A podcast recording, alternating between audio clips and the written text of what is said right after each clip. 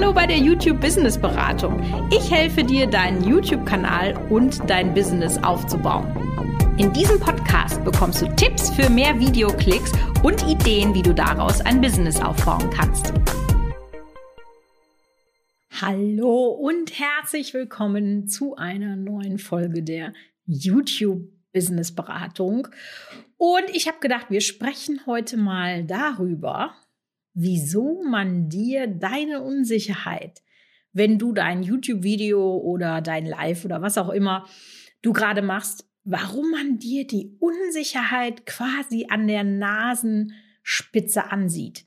Wieso ich als Zuschauer einfach merke, ob du in deinem Element bist oder eben nicht. Da gibt es nämlich tatsächlich ein paar Dinge, die genau darauf hindeuten. Und wenn du jetzt wissen willst, was diese Dinge sind, die du vermeiden solltest, dann bleib unbedingt dran, denn wenn du weißt, was dich verrät, dann kannst du es einfach abschalten. Außerdem erzähle ich dir, wieso ich früher die Kamera gehasst habe und was da tatsächlich passiert ist, dass sich das heute anders anfühlt. Und ich möchte mit dieser Folge gerne deine Stärke aus dir herauskitzeln. Denn ich bin mir ziemlich sicher, dass du ganz tief in dir drin eine extrem starke Person bist. Viel stärker, als du dir vielleicht selber zutraust. Und äh, ja, deswegen würde ich sagen, all das besprechen wir in der heutigen Podcast-Folge. Also, lass uns doch einfach mal tiefer in die Materie eingehen und uns mal genau die drei Gründe anschauen, die deine Unsicherheit verraten. Und die können wir wirklich wie so eine Checkliste abarbeiten und daran arbeiten, dass du die einfach ablegst und dann siehst du eigentlich relativ schnell, dass deine Performance vor der Kamera besser wird. Und bevor ich damit anfange, vielleicht kennst du mich ja als die Person, die sozusagen dafür geboren wurde, vor der Kamera zu sein, weil du mich vielleicht seit einem Jahr verfolgst oder erst seit einer Woche oder mich jetzt ganz frisch gesehen hast bei einem Live oder, oder, oder. Alles sowas, ja. Vielleicht denkst du, das ist so. So manchen Leuten wird das ja einfach so in die Wiege gelegt. Die können einfach gewisse Dinge, ohne jetzt großartig darüber nachzudenken. Und eins kann ich dir versprechen. Meine Performance vor der Kamera, die war nicht immer so. Im Gegenteil, ja, es gab Zeiten, da bin ich vor Kameras weggerannt. Das will ich dir jetzt, bevor ich zu den Unsicherheiten äh, komme, einfach mal erzählen, weil ich, ich habe ja gerade schon gesagt, glaube, dass du ganz viel Stärke hast. Und ich bin einen Weg gegangen. Und das ist ein Weg, den kannst du auch gehen, denn ich habe früher in Köln gewohnt. Und das war so in den Jahren 2007, nee, gar nicht wahr. 1997 bis 2007. Oh mein Gott, ich bin alt. habe ich zehn Jahre in Köln gewohnt. Und Köln war und ist ja schon immer Medienstadt. Das heißt, da siehst du wirklich Kamerateams wie Sand am Meer. Die brauchen eine Umfrage für eine Lokalnews oder für dies, für das, für jenes. Also da vor allem in der Innenstadt, wo ich ja damals gearbeitet habe, dann habe ich immer meine Mittagspause da verbracht, habe geguckt, dass ich irgendwas Leckeres zu essen finde und dann siehst du da schon wieder so ein olles Kamerateam von RTL und ach, was da alles rumrannte, ja, keine Ahnung. Auf jeden Fall ziemlich viele.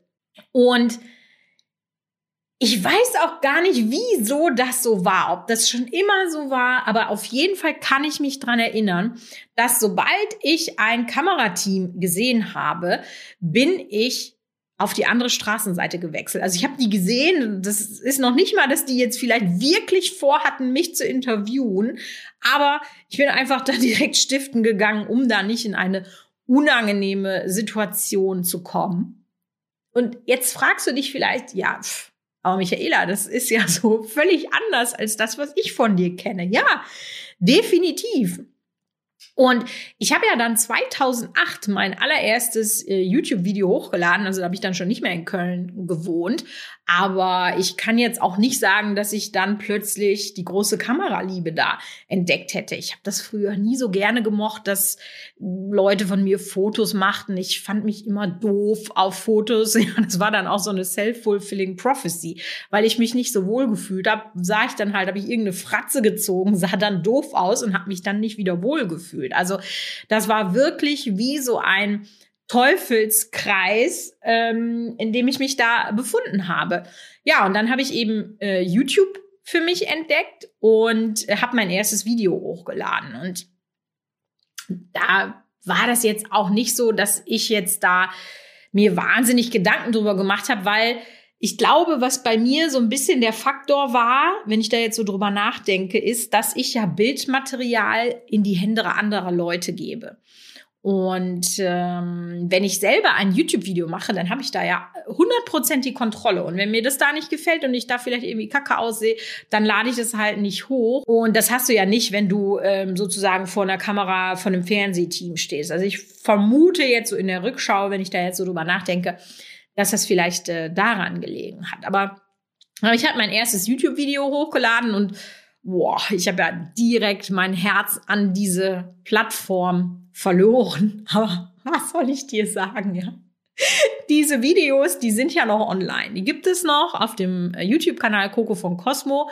Und die Person, die ich da 2008 war, die war halt einfach eine komplett andere Person als die, die ich heute bin. Ja, ich habe mittlerweile mehr als zehn Jahre Übung vor der Kamera und das merkt man meiner Performance vor der Kamera auch an. Warum habe ich dir diese ganze Geschichte jetzt erzählt? Einmal, um dir zu zeigen, ich bin einen Weg gegangen und vor allem, du kannst das auch. Und ich habe eigentlich in mehrfacher Weise an der Stelle gestanden, an der du jetzt stehst. Nämlich erstens hatte ich keine Ahnung von Videoherstellung, Schnitt, alles dieses ganze Dingen. Äh, Content Marketing gab es damals nicht, wusste man nicht, was das war. Ja, bin da also auch wirklich völlig unbekanntes Terrain gegangen. Und ich habe vor der Kamera nicht performt. Ich habe ein Video gedreht. Und das sind einfach wirklich zwei ganz, ganz, ganz unterschiedliche Dinge. Also, wenn du dir einen Spaß draus machen willst, guck dir mal diese allerersten Videos auf dem Kanal an und vergleich die mit dem, was es heute ist. Und dann siehst du einfach den Weg, den du wirklich auch relativ einfach beschreiten kannst. Denn du hast mich ja hier schon gefunden und ich kann dir ja aus meiner Expertise in den zehn Jahren äh, Erfahrung, die ich jetzt schon gesammelt habe, auch einfach richtig viel weitergeben, so dass du nicht try and error, try and error, sondern ich sag dir, mach so und dann passiert es so. Also das ist der Grund, äh, warum ich dir jetzt einfach mal äh, diese Geschichte erzählt habe. Also wenn du jetzt sagst, ja, also ich kann das total verstehen. Ich, wenn ich die Kamera anmache, dann kriege ich schon Schweißausbrüche. Ich bin mega unsicher dann äh, gibt es heute drei Dinge, die du wirklich sofort ändern kannst, damit man dir deine Unsicherheit nicht mehr so an der Nasenspitze ansieht. Denn es gibt eigentlich zwei verschiedene Level von Unsicherheit. Und das eine ist diese Unsicherheit, die wirklich dir jeder an der Nasenspitze ansehen kann. Und die ist natürlich schlecht. Und die zweite Art von Unsicherheit ist, das ist der Wirbelsturm, der in dir drin tobt. Und glaub mal, der ist auch bei mir jetzt nicht unbedingt bei einem YouTube-Video oder bei einem Live, da ist es jetzt nicht so dramatisch, weil da habe ich wirklich schon sehr, sehr gute Übungen. Aber wenn ich zum Beispiel Speaker bin auf der Bühne, ja, in dem Moment, wo ich die Bühne betrete, da könnte ich in einen Eimer kotzen, ja, weil ich so aufgeregt bin. Aber ich weiß, dass man mir das nicht anmerkt. Woran weiß ich das oder woher weiß ich das? Mein Mann hat mich oft zu solchen Events in meiner Anfangsphase begleitet. Meistens auch heute noch, aber da war das halt wirklich äh, schon sehr krass. Und er hat mir dann immer Feedback gegeben. Und was ich da gelernt habe, war, dass er zu mir immer gesagt hat, boah, das ist unglaublich, wie ruhig du bist und wie du da die Bühne rockst im wahrsten Sinne des Wortes. Und dann habe ich ihm gesagt, ich sage, ja, aber innerlich ist das eine ganz andere Hausnummer. Ich habe wirklich dann in mir drin so einen Wirbelsturm. Bis ich dann drin bin, bis ich über meine Expertise rede und dann kannst du mich ja sowieso, also ich kann dir ja nachts um drei einen drei Stunden Vortrag über den YouTube-Algorithmus aus dem Stand halten. Das ist mein Ding, da bin ich sicher. Aber da dann erstmal reinzukommen, sich vorzustellen und die Bühne so sein eigen zu machen, wow, ich hasse diesen Moment, ja. Aber ich weiß ganz genau, die Leute sehen das nicht. Und das beruhigt mich dann auch wieder. Und deswegen sollen wir jetzt eben mal daran arbeiten, dass wir an den Nasenspitzenunsicherheiten arbeiten und nicht an dem Wirbelsturm, der in dir drin ist. Weil ganz ehrlich, so ein bisschen Aufregung und Unsicherheit finde ich tatsächlich auch sehr positiv, weil ähm, ja, das ist ja dann auch so mit Adrenalin und da macht man das ja auch so ein bisschen dann auch für. Ne? Das, das, ich sage ja immer, Wachstum findet außerhalb der Komfortzone statt. Und äh, ja, dann müssen wir eben aus der Komfortzone raus, um ein bisschen mehr zu wachsen und ein bisschen sicherer zu werden. Also, die drei Dinge, mit der wir die Nasenspitzenunsicherheit jetzt entfernen, ist Punkt Nummer eins, deine Bildaufteilung. Also das ist auch völlig egal, ob das jetzt bei YouTube ist oder bei Facebook oder in den Instagram Stories oder bei einem Reel oder wie auch immer. Es ist ganz, ganz entscheidend, dass du dein Bildformat vernünftig ausfüllst. Und die Dinge, die ich dir jetzt sage, die gelten egal ob du äh, quer oder hochkant aufnimmst. Klar, bei einem Querformat hast du natürlich links und rechts noch ein bisschen was äh, frei. Äh, bei einem Hochkantformat kannst du es deutlich besser ausfüllen. Aber Punkt Nummer eins. Stell dich nicht zu sehr in die Ecke oder mach dich nicht zu klein. Also alles, was das Bild nicht ausfüllt, macht dich klein. Warum sollte ich denn so einen, einen Riesenplatz um mich rum zulassen, wenn ich nicht unsicher bin? Wenn ich nicht so wie so, wie so eine kleine so, ah, Herr Lehrer, Herr Lehrer, können Sie mich dran nehmen? Nee, du bist doch der Lehrer. Das ist doch deine Bühne, dein Handy oder was auch immer du machst. Du rockst das Haus. Und da stellst du dich doch nicht einfach so klein in die Ecke, sondern du füllst das Bild komplett aus. Und wie kannst du das testen, ob du das Bild ausfüllst oder nicht? Indem du guckst, ob du einen vernünftigen sogenannten Headspace hast. Das ist also der Platz von deinem Kopf bis zur Bildkante. Und das sollte im Idealfall immer eine Handbreit sein. Also das heißt, du setzt deine Hand auf deinen Kopf und guckst nach, ob du bis dort das Bild ausfüllst. Im Zweifel, wenn du dein Video schneidest, kannst du ein bisschen Platz lassen. Du kannst ja dann immer noch mal ranzoomen. Ja, ist genauso wie mit dem äh, sogenannten Kin-Space. Äh, das ist also das, was unter deinem Kinn ist. Mach den nicht zu eng. Also der Kopf, der sollte ruhig relativ weit oben anstoßen. Aber es ist eigentlich immer schöner, wenn du so einen, ich nenne es mal einen Büstenausschnitt hast. Also deswegen scheu dich nicht davor, geh nah an die Kamera ran. Oder wenn du einen im Schnitt noch nachbearbeitest, kannst du ein bisschen reinzoomen das ist aber immer mit etwas Qualitätsverlust verbunden. Deswegen versuche wirklich von Anfang an das zu beachten, dass du nicht zu sehr in die Ecke gequetscht bist, dass du nicht zu klein bist, dass du nicht zu viel Raum um dich rum hast. Das ist also Nasenspitzenproblem Nummer eins. Nasenspitzenproblem Nummer zwei. Auch etwas, was am Anfang richtig, richtig komisch ist guck in die Kamera. Viele Leute neigen dazu, gerade wenn sie zum Beispiel mit dem Smartphone filmen und dann mit dem Display nach vorne filmen, dann ist das wirklich, das ist eine magische Anziehung. Also selbst mir passiert das, obwohl ich das ja wirklich weiß, dass ich dann da hingucke. Und dann sieht es immer so aus, als würdest du am Zuschauer vorbeigucken. Und es macht das macht einfach was mit deinem Zuschauer.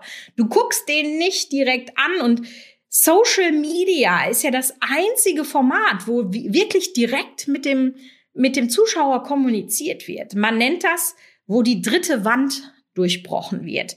Das hat es im Fernsehen früher nicht gegeben. Schau doch mal darauf, dass wenn Interviews geführt werden oder so, gucken die Leute immer an der Kamera vorbei zum Interviewer, der ja daneben sitzt. Und als es dann angefangen hat mit Social Media, ist das immer mehr geworden und heutzutage ist dieser Durchbruch der dritten Wand ein Stilmittel. Die ersten, die das so richtig groß äh, für sich genutzt haben, war House of Cards, die erste Netflix-Serie mit Kevin Spacey, wo er dann in die Kamera geguckt hat und den Zuschauer innerhalb dieser Serie richtig angesprochen hat. Habe ich jetzt auch am Wochenende wieder gesehen. Ich habe äh, Young Royals geguckt und auch da hat es wenige dieser Momente gegeben und die sind dann immer sehr intensiv, weil man das so nicht kennt. Aber in Social Media ist das die normale Kommunikation und gerade weil der Zuschauer genau weiß, der redet jetzt mit mir, ist es so wichtig, dass du ihn auch anguckst. Und deswegen solltest du immer in die Kamera schauen.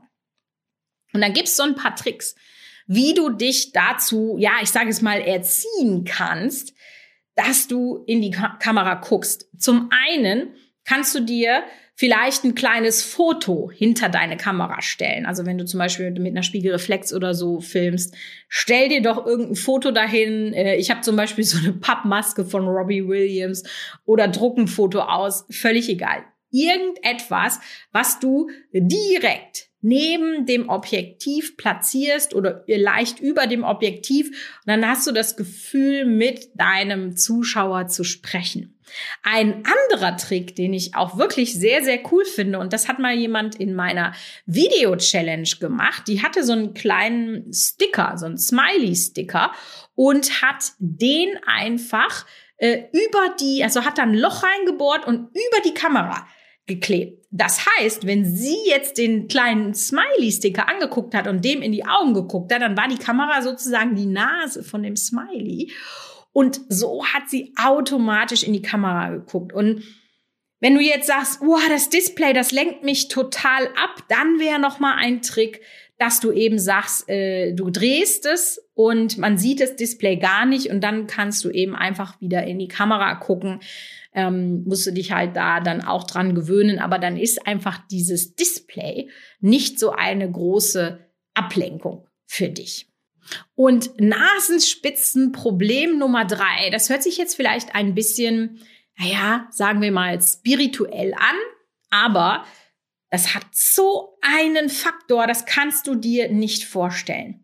Du solltest nur filmen, wenn du, ja, ich nenne es mal, eine gute Energie hast. Was meine ich jetzt damit? Nehmen wir einmal an, heute ist dein Drehtag und was, was, vielleicht hast du deine Tage bekommen. Äh, du hast einfach unglaublich viel Stress, hast dich gerade mit deinem Mann gestritten oder äh, die Kinder gehen hier auf den Nerv. Das passiert ja auch mal. Also ich habe keine Kinder, aber ne, es wäre komisch, wenn es nicht so wäre. Oder, oder, oder. Es gibt ja tausend Dinge, warum man jetzt einfach gerade nicht in der Best Performance des Tages oder seiner Woche ist. Und dann kann ich dir nur sagen, dann auf Teufel komm raus zu drehen, hat einfach keinen Sinn. Denn du wirst das vielleicht gar nicht erstmal so merken, aber die Kamera, die schluckt ja eh schon super viel von deiner Energie. Du musst das mal gucken. Ähm, überschmink dich mal und film dich dann. Und äh, wenn du quasi so, dass das Make-up gerade so ist, dass du sagst, boah, so gehe ich nicht raus, dann sieht das in der Kamera gut aus. Auch die Gesten, ja, warum machen ähm, Schauspieler oder, oder Leute, die auf der Bühne stehen, warum machen die größere Gesten? Weil da so viel von geschluckt wird. Dieses Overacting vor der Kamera ist dann im Kamerabild genau richtig. Mach mal einen Test.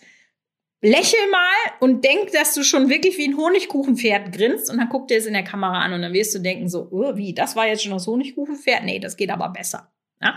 So, das heißt, wenn du jetzt so eine schlechte Energie da um dich rumwabern hast und du vielleicht sowieso dann schon so ein bisschen so, äh, hängst da so ein bisschen wie so ein nasser Sack und bist vielleicht auch nicht mit den Armen so am, am Rumwedeln, wie du es sonst machen würdest oder so. Und dann schluckt die Kamera das noch.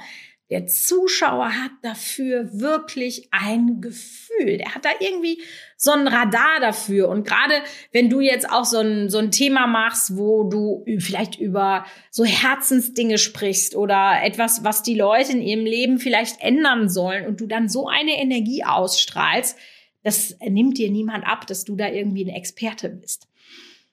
Deswegen würde ich wirklich nur so, wenn du sagst, boah, ich habe richtig Bock, ja, das hat man ja dann auch meistens innerhalb von zwei, drei Tagen. Also das wäre jetzt so mein, mein Tipp an dich, dass du das alles vorbereitest und du planst das schon, dass du einen Drehtag hast. Aber wenn du dann merkst, oh, nee, jetzt ist doch nicht so gut, dann ist das auch gar nicht schlimm, den um ein, zwei Tage zu schieben, weil den Spaß vor der Kamera, den kann man sich ein bisschen antrainieren, aber so diese Energie, die du von dir aus mitbringst. Das kannst du nur sehr schwer ähm, kontrollieren. Und deswegen würde ich dir wirklich sagen, wenn du gerade in so einem Down bist von deinem Mindset oder von deiner Situation oder was auch immer, dass du dann einfach sagst, nein, heute drehe ich nicht.